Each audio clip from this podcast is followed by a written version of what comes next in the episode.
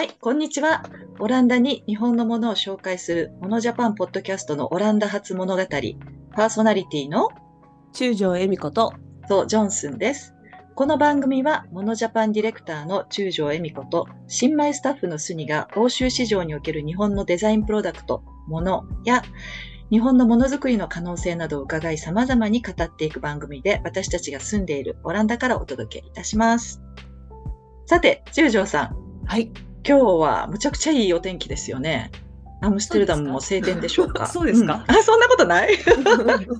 最近いいですよね、オランダもついに。うん、ついに、あの、いいお天気が続くようになってきましたけれども、最近はいろいろとそのモノジャパンに向けていよいよいろんなことが始動し始めて、大変お忙しそうですよね、中条さんね。そうですね。ついに始まった感ありですね。あの、明日、うんあの、この放送ではもうね、あの、見られてると思うんですけど、本日の収録日の次の日の明日に、モノジャパンのメインビジュアル、今年のね、うんうんイベントのビジュアルも出来上がるので、もういよいよ感ありですね。そうですね。楽しみです。数回前から次々と今年9月のね、モノジャパンにご出展予定の方々にゲストとしておお越しいただいているんですが、えー毎回とても楽しいお話を聞かせていただいております。面白いですよね。ね、本当に、あの、勉強にもなりますしね。そうですね。で、そんな本日なんですけれども、また素敵な方にお越しいただいております。すきもの株式会社代表取締役の平下重親さんです。こんにちは。ここんにちは。どうも、はじめまして、スニと申します。どうぞよろしくお願いいたします。今の平下です。はい、ありがとうございます。あの、すきものっていうその会社名なんですけれども、古い言葉でね、好き社とか好きものっていうあの漢字で数字の数っていう字と、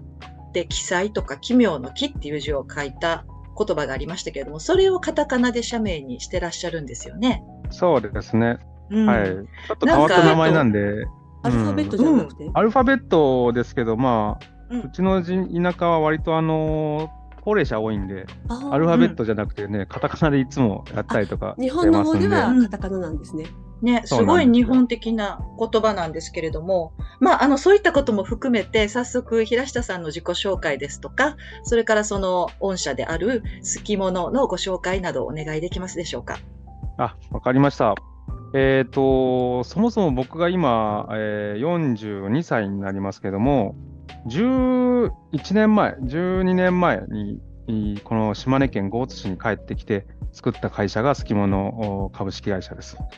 えーそもそもその前は、あのーいろんなとこを転々とこう旅していたというか、まあ、根なし草で回ってたんですけども、まあ、そういったところからこう最終やっぱり地元に帰りたいなというところで、で、地元の中で、その、自然に囲まれて、まあ、石とか木とか、あの、土とか、まあ、いろんな、こう、素材が、こう、あるんですよね。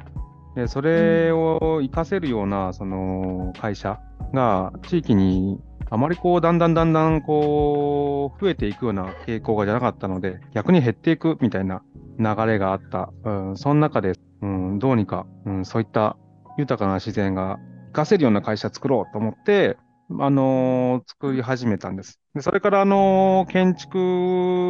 のデザインから入りましたけど、えー大工さんだったり、で、設計のお人だったり、で、それからその家具もこう自分で作ろうっていうことで、家具屋さん、家具大工さんが入ってきて、今も家具工場になって、で、うん。えー布を、まあ、布もね、もうカタログとかで頼んでるような感じだったので、もうでも布ってそんな遠い存在じゃないよなってことで、布のこう縫製を始めたり、で染め物も色もこうつけてみようと思ったり、染色工場もやってみようと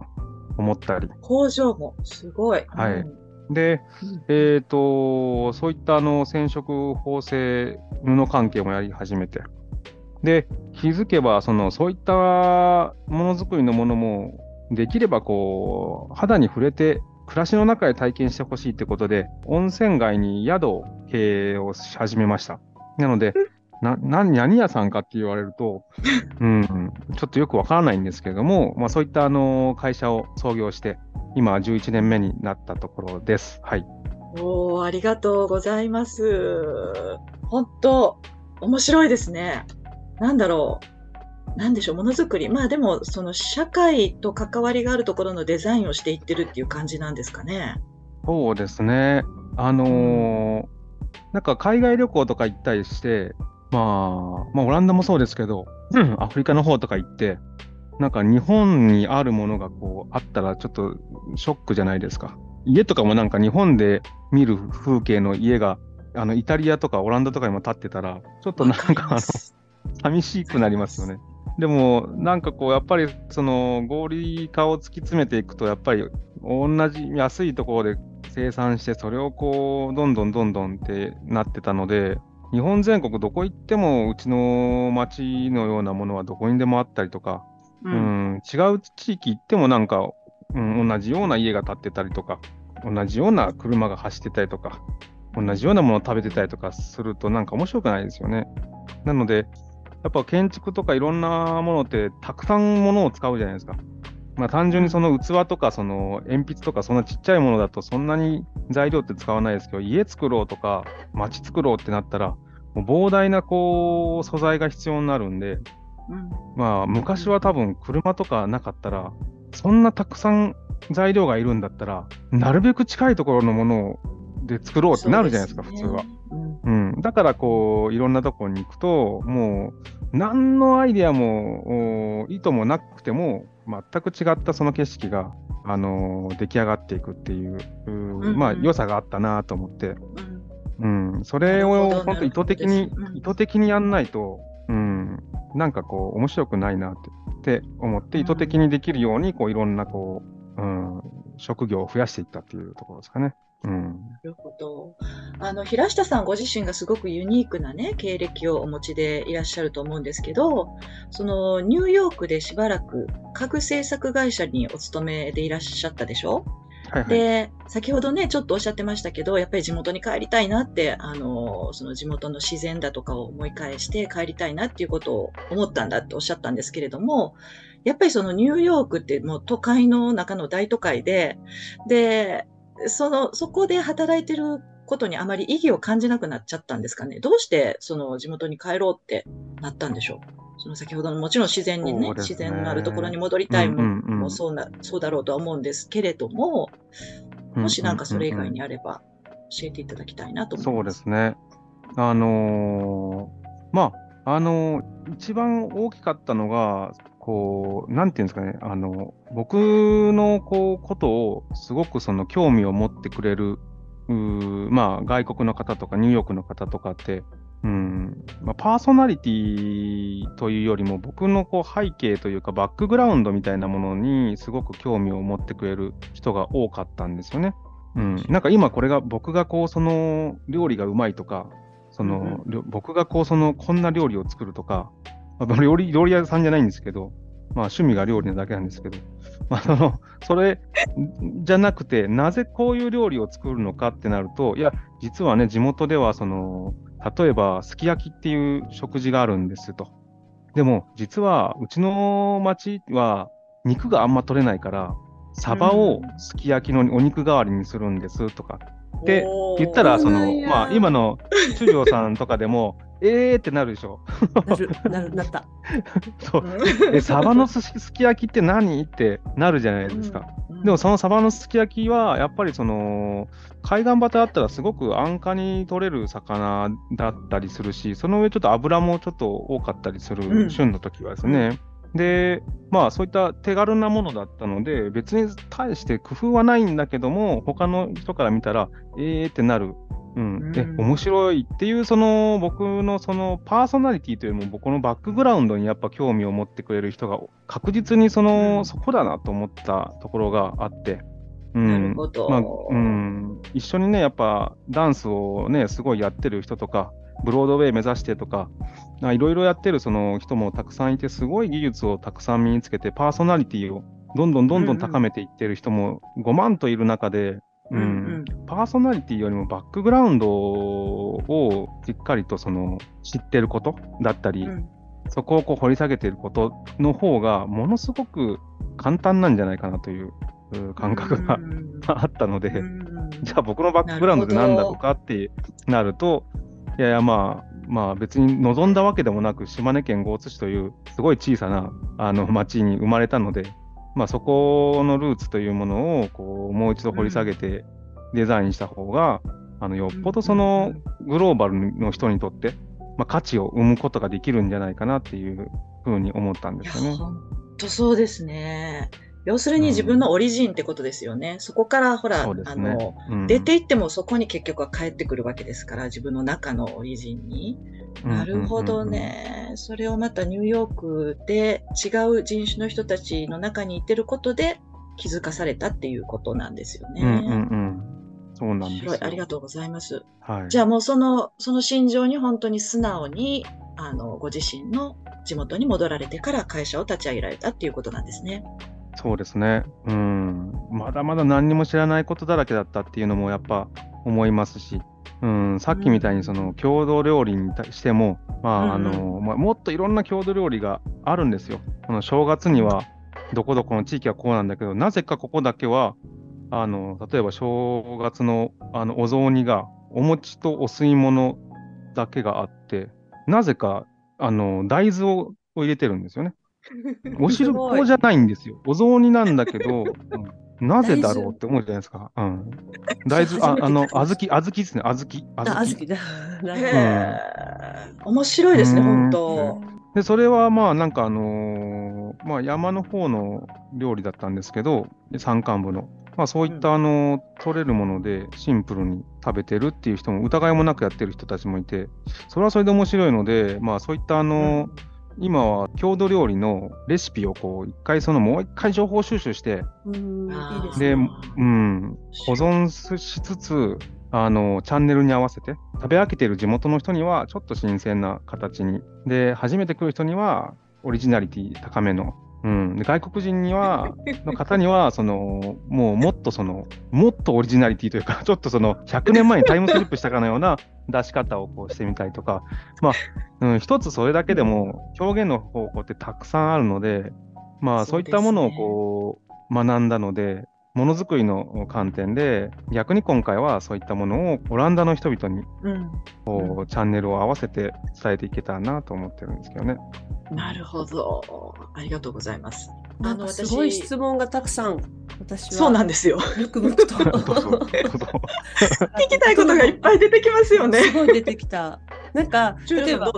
外にこう出た人間ってなんか私のようにまあなんか会うところの国とか土地を見つけて住み住み着いちゃうような人もいると思うんですけど、ね、重近さんのようにやっぱりこうルーツっていうものを見直して、うん、でそこに対してのこう深掘りとかをね始めてっていう方もいるじゃないですか。で地元に帰ってみて例えば外と違うことで例えばよく言うのが都会に出て田舎に戻った人が刺激がないと言ってみたりとかなんかあのいろいろな失うものも得るものも両方あると思うんですけどそういう何て言うのかな。辛さ的なものとかはなかったのか、えー、それか、うん、あとあのそれぐらい地元にずっと11年もお仕事を続けられるほどその地域に残っているものをこうどんどんこう深掘りしていくことはもう尽きないぐらいたくさんある楽しい作業なのか。うん。そうですね、うん、まずね辛いのが自治会長をやってることがすごい辛かったりとかして、その、ね、あの、もうね、今日、あの、自治会の敬老会のお弁当を20個ぐらい頼んで、今週の日曜日にその、おばあちゃんとかに集まってもらって配るとか、もうむちゃくちゃ忙しいけど、そういうこの合間にその地域のこととかでやってるのが、ものすごい辛いなと思う反面、それもやっぱ面白いのが、うん、絶対その、他じゃできないんですよね。その経験は。でやってみたらやってみたで、あ、こんなところにこんなおじいちゃん住んでたんだとか、で、あ、うん、この人の息子さん、どこどこで僕とこういう関係性があるねとか、でそれをまた掘り下げていくと、この人は昔その、このこの何々家の先祖は、実はこういうそのなりわいをしてて、こういうその文化がこの地域に残ってたんだとか、で、あとまあ、なんていうんですかね、そういうコミュニティってもっと可能性があって、うん、コミュニティにこう触れるっていうことを、そこのコミュニティの一員になるとか、あとまあ自治会長だからコミュニティの長になるとか、結構辛いんだけど、まあ、非常に勉強になったなとか、なんかそういうのはまああったりはします。でもまあ本当にまあそれはまあ辛いけど喜びでもあるみたいな、こうなんていうんですかね。まあ都会に方にいたらね、コミュニティないから、そういう煩わしさみたいなのはないかもしれない。うん、だけど、煩わしさがない。隣にね、誰住んでるかわかんないとかね。そうそう本当。周りのこと全くわからないとかね。そう、孤独感っていうのはいつもね、問題になりますもんね。そうなんですよ。で、うん、そういうのがこう煩わしさと魅力ってこうなんていうんですかね、こう表裏一体な部分があって、そうですね。うん、それがこうすごくそのまあローカルには日本のローカルには残ってるなというところを感じますね。なんか個人的にすごくためになる言葉でした。でも本当これ大事なのが、あの、うん、やっぱり自然素材ってたくさんあるけど、誰かの土地だったり、誰かが管理してるんで、その、ね、買収バーンとして、それで土地買収してとか買い占めて、そこから採掘しますとか、そんな自然の取り方じゃないんで、ちょっとここにあるのを分けてくださいよって、いいよいいよ、切っていいよみたいなとか、持っていきなさいとか、まあ、そういうのなんで、うん、そういうのだとなんか別にその、あの、買い占めなくても、自然素材はその誰のものでもないっていう感覚もあるので、みんな快くいろんな素材をくれたりとか分けてくれたりするんで、まあ、すごく重要かなとは。うん、いい話。あの、あのね、中条さんはアムステルダムっていうとても都会に住んでらっしゃるんですよ。え、住んでないはそこから。住んでない？そうや、デンハーグやった。デンハーグライデン近く。あ、ライデン。言ってること全然違う。全然違うじゃないですか。あでも昔はアムスにお住まいだったんですよね。うん、で私はそこから、えっと、南に100キロほど下がったところのところに住んでるんですが私の夫はさらにそこから南に行ったに人口2000人しかいない村の出身なんですよ。でそうするともうね昨日何食べたからねどこでこんな大喧嘩しとったやろうからもういろんなこと、うん、村中の人がみんな知ってるんですよね。だからその子育てをする場合にはいろんな意味で安心でもあるけれどもその大人としてのプライバシーを考えるときにはものすごい面倒くさいわってこう思っちゃうよなっていうのは私は1年半しかそこに暮らしたことはなかったんですけどまあそんな風に感じたことを今ちょっとお話伺ってて思い出しました。ちょっとそこ行きたいです、今度オランダ行った時。いや、なんか結局、本当ですか？うん、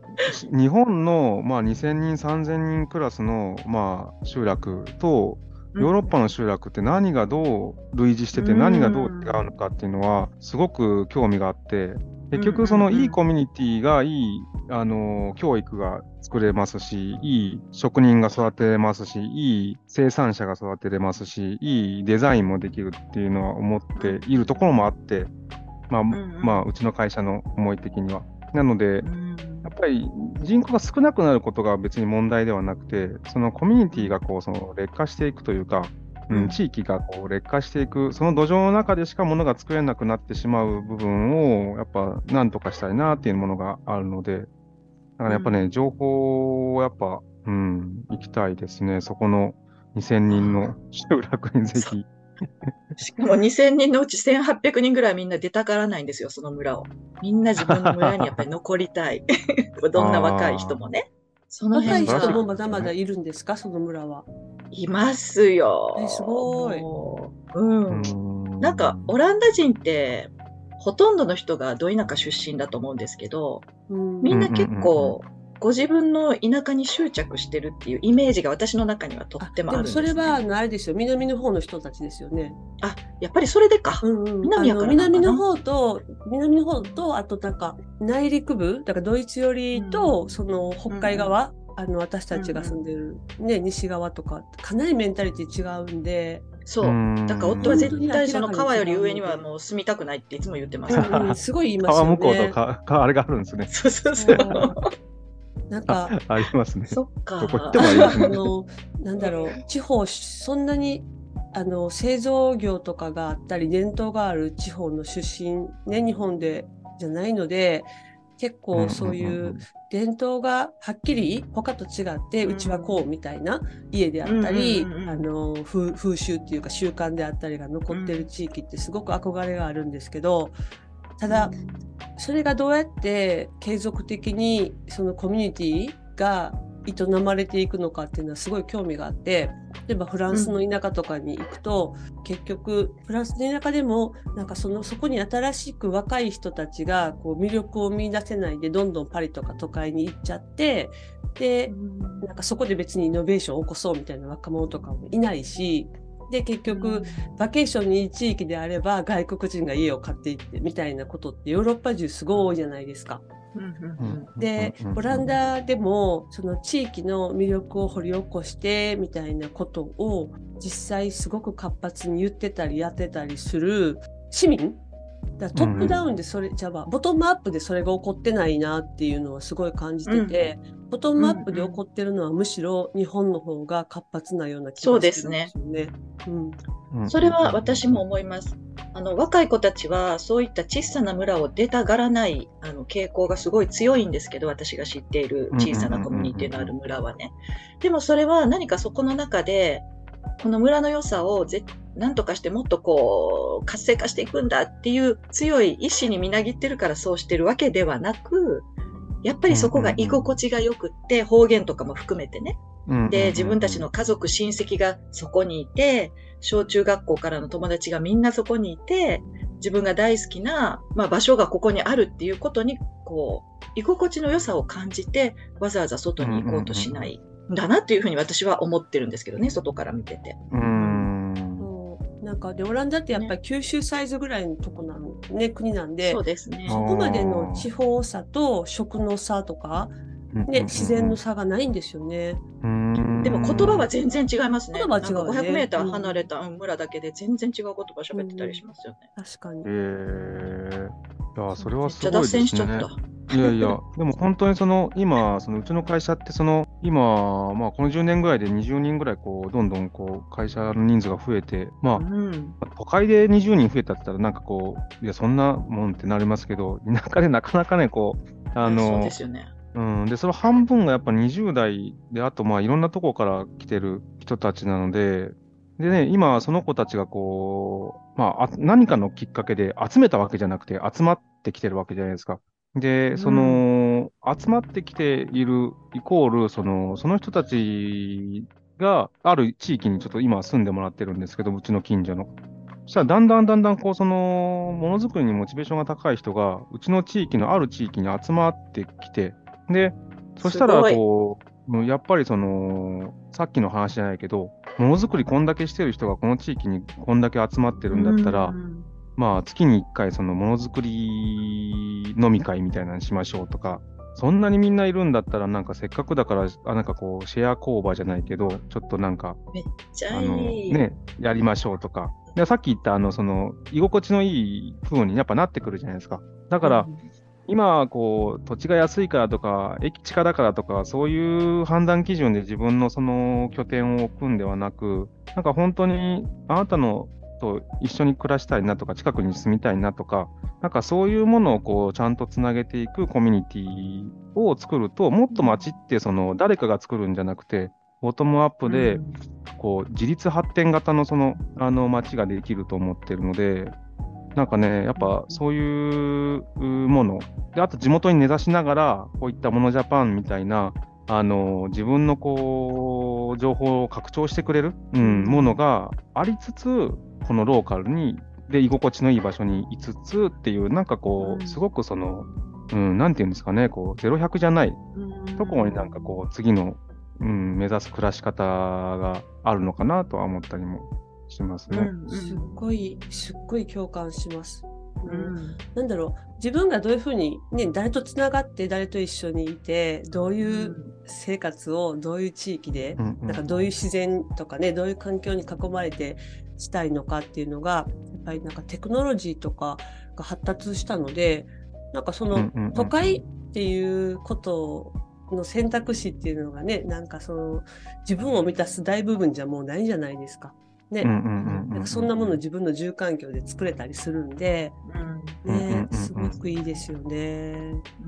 うん、だからまだその分野に関しては、まだまだこう、なんていうんですかね、成長産業というか、コミュニティ分野というか、うん、うん、まだまだなんかこう、うん、今までそれを全然、さっき中条さん言われるように、ちょっとないがしろというか、ちょっと後回しにしてきたので、こあの後退してしまってるので、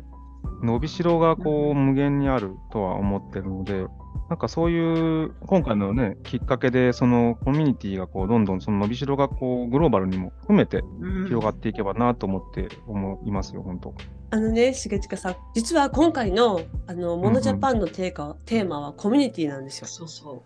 う。もうそうそうなんですね。そう。バッチリやね。もうリンクしてる二人が。狙ったような感じで。そう、なんかね、そんなにすごくあの重近さんたち好き者がどういうふうにこう、うん、気持ちでとか希望でこのジャパンに出てくれているのかっていうのをなんかものすごくはっきり理解できてるかどうかわかんない時期からもうなんか今回はなんかモノフォーカスのテーマじゃなくて人とかねなんかこととかそっちの方のフォーカスのテーマにしたいなと思っててそう絶対コミュニティだなと思って掲げてるんですよね。うんいや本当にあのー、ありがたいですね、そういった。もうなんか狙っていったつもりは 全くないんですけど、あの一心伝心や、すごいね。よかったっていう。モノジャパンの方がガーって引き寄せられた感じですね。うん、これであの、実はね、テーマがテクノロジーなんですよって言われたら、なるところだったよね。うん、ありがとうございます。それは恐ろしい冗談ですよね。うん。そう。あの前にねお話したけど私たちもオンラインプラットフォームを作っててそこがこう出会いの場っていう感じで、まあ、どんな人がいるんだろうっていうのをオランダ人の参加者も日本人の参加者も見ていただくことができるんですけど、まあ、出会って例えば私がオランダ人のデザイナーで重近さんたち好き者のことを見てあ例えばあここすごい行ってみたいっていうのでね、うん、なんか行かれるようになるとか、なんかそういう出会いのきっかけになればいいなと思ってて、まあオンラインプラットフォームも、なんていうのかな、出会いのきっかけ作りの場ではあるけど、例えば、重近さんたちもオランダに来てくださるし、今、オランダ人のデザイナーってバンバン日本行ってるんですよ。すっごいね、あの日本行きのツーリストは本当に多くって、デザイナーもすごい多いんです、行ってる人が。だから、なんかそういう実際の行き来が始まったら、こう、ふわっとした一コミュニティが出来上がる感があるなと思ってて。それもあってね、ね、そうなんですよ、コミュニティっていうテーマにしたんです。だってその豪津市出身でない方々がそのものづくりの場に集まってこられているっていうそのその状況が面白いですよねすごく。ね実際に起こってるね。そうですね。本当にちっちゃい町で、どんどんどんどん、この間もなんか市長が、10年後の目標は人口2万3000人から1万6000まであのー、で、抑えることですみたいな、めっちゃヘッドじゃないかと思いながら、消極的ですね。1万、1万2000までいかないことですみたいな、めちゃくちゃ消極的な目標、すげえビジョンだなみたいな。すごいですビジョンなのかみたいな。なんかシェアされない方がいいんじゃないのかみたいな。うん、で、これは、なんかもうちょっとなんかねえって、あの、ないのとか思いながら、うん、まあでもそれって多分、まあ、自然統計学的にこうどんどんどんどんっていうのは、まあ、それは分かりますよと。でももし、はいはいはい、何でもそうじゃないですか。なんかが、何にもないところに、そのいきなりこう人が集まることもそのそうですし、人が出ていくことも、うん、人が集まることも、自然の、なんかこう、なんていうんですかね、こう、自然がやったことじゃないじゃないですか。人為的に何かが動いてるから、うん、人為的にその生まれてるものの変化なので、人為的に変化を促せば、人為的にもこう人がこう流動するっていうだけの話なので、本当さっき言われたように、そのコミュニティが、あのなぜかこの豪津、まあ、津って対馬の津とか書くんですけど、津ってつくところにはやっぱりそのいろんな人が集まる文脈があるので、港とかね。そうなんですね。ですね。うん、摂津とか、津っていう町もありますし、まあ、全てこう、そこの人がこうミックスする、うん、あの系譜があるんで、人為的にね、もしその、今、そういったそのコミュニティがつながる GoTo っていうのも人為的に作れれば、消極的な目標じゃない、ポジティブなその目標設定もできるかもしれないですもんね。そうですよね。人口目標目指せ5万とか。そうそうそう。めっちゃ言っとるじゃないかってなりましたもん、これ。そうですよね。でもなんかその人的っていうところで本当にさっきおっしゃられたような、ね、あのものづくりの人がいろんな各地ね、うん、集まってきました。でこういうことも作ってみたいから縫製工場を作りましょうとか染色工場を作りましょうっていう、ね、まあ、実際ものづくりのこうインフラが出来上がっていってるわけじゃないですか。本当すごい、ね、そうそう。だから人がそういうインフラ作ってでなんか私たちのオンラインプラットフォームも、まあ、実際は存在してないようなオンライン上のものですけど、まあ、インフラっちゃインフラなんで一つのこう交流の装置になればいいですしなんかそういうものがね組み合わさって動きができたら面白いですよね。うん。面白いです。うん、もはやこういうその海を越えて、この距離を多分物理的な距離が何何百万キロあるのかもしれないんですけど、それがこうゼロになる可能性もね、あるわけなので、うん、うん、そこがすごく楽しみだなと思ってます。